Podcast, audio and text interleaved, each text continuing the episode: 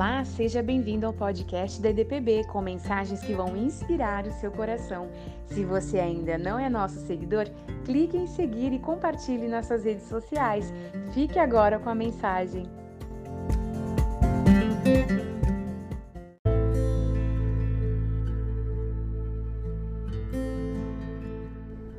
Vamos ler Esdras, capítulo 8, versículo 21. Então pedimos ao Senhor uma jornada tranquila para nós, para os nossos filhos e para os nossos bens. Nós estamos aqui num evento que é a segunda caravana de exilados e Esdras é levantado para continuar a reconstrução, retornando para Jerusalém. Ele tem que reconstruir a capital Jerusalém. Esdras é um homem excepcional. Ele tem características de um homem precioso. Ele tem um coração disposto. E é isso que eu quero falar para você.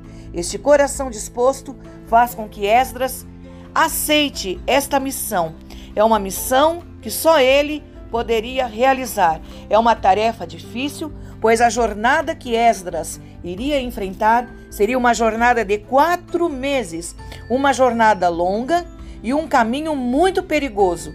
Você já fez uma viagem perigosa, uma viagem em que você passou apuros? Eu já fiz, de São Paulo para Brasília e de Brasília para Manaus.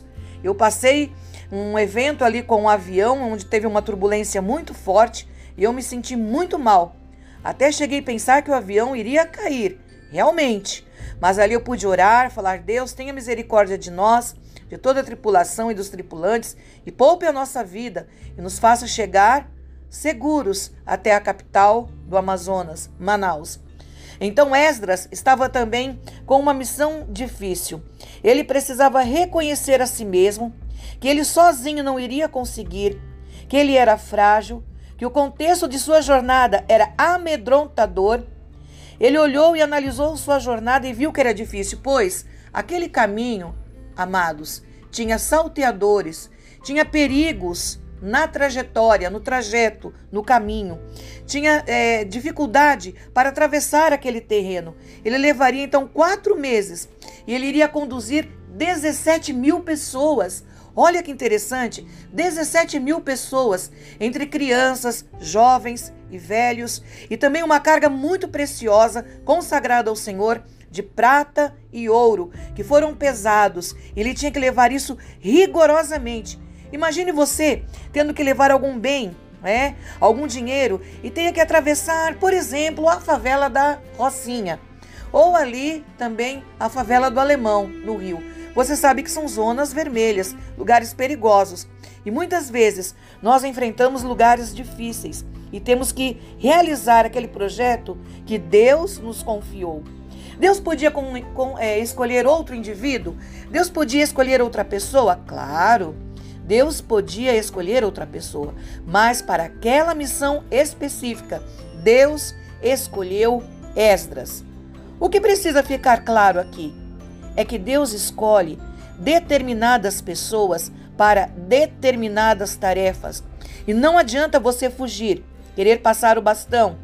Só você pode fazer aquela tarefa. É um desafio, e nesse desafio vão haver riscos que você irá enfrentar, que você irá passar. E este ano de 2023 eu quero desejar a você uma jornada feliz. Mas para que você tenha uma jornada feliz, é preciso que você faça como Esdras. Esdras teve vergonha de pedir ao rei exércitos para escoltá-lo. E ele tinha direito de pedir, mas ele teve vergonha porque ele sabia que se ele tivesse a boa mão de Deus, para guiá-lo, para protegê-lo, para levá-lo até Jerusalém, ele iria realizar aquela missão. E eu quero dizer isso para você, que está aí como chefe de família, que você tem pessoas que dependem de você, que você está conduzindo a obra de Deus também, que é preciosíssima, e você tem que levá-la a bom termo. Que você faça isso com a ajuda de Deus este ano, dobrando os seus joelhos, pois Esdras dobrou o seu joelho se humilhou. Ali convocou o povo para fazer um jejum às margens do rio Aava. E é isso que o Senhor quer que você faça. Ele quer que você peça a Ele proteção Você pensa que a sua jornada pessoal em 2023 será fácil? Eu penso que a minha jornada não será fácil e que eu precisarei da intervenção de Deus.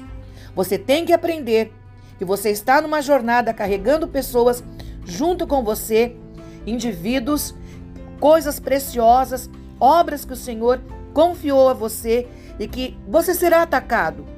Muitas situações é pessoas mesmo tentarão impedir você, mas você tem que caminhar junto com Deus, confiando a Ele a sua missão.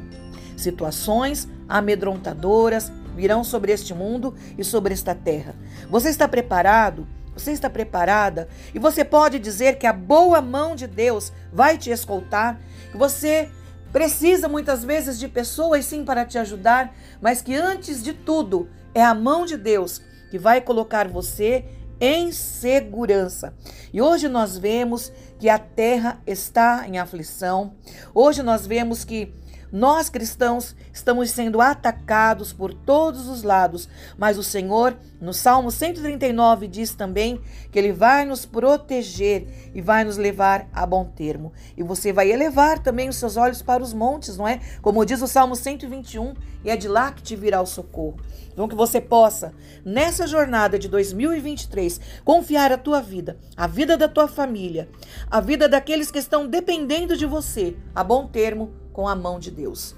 Senhor, nosso Deus e nosso Pai, nós estamos aqui, Senhor, para iniciar, já iniciando este ano de 2023. Não sabemos o que nos espera, mas de certo estamos pedindo, clamando que a tua boa mão, Senhor, que a tua proteção esteja conosco em tudo que nós fizermos, no nosso local de trabalho, na nossa casa, no seio da nossa família, da nossa comunidade, da nossa igreja, na nossa cidade, por onde quer que formos, que a tua boa mão nos guie e nos abençoa, nos abençoe, pois sem ela, Senhor, nós não seremos protegidos, pois sem a tua retaguarda nós estaremos fadados ao fracasso. Venha nos abençoar, Senhor, e colocar a tua bênção sobre tudo que fizermos neste ano de 2023, em nome de Jesus.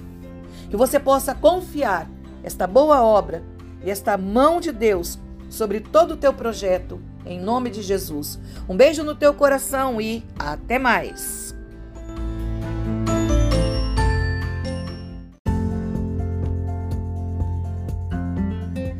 Obrigado por se juntar a nós. Se você se sentiu abençoado com esta mensagem e também quer levá-la para outras pessoas, então compartilhe nas suas redes sociais. Até o próximo episódio.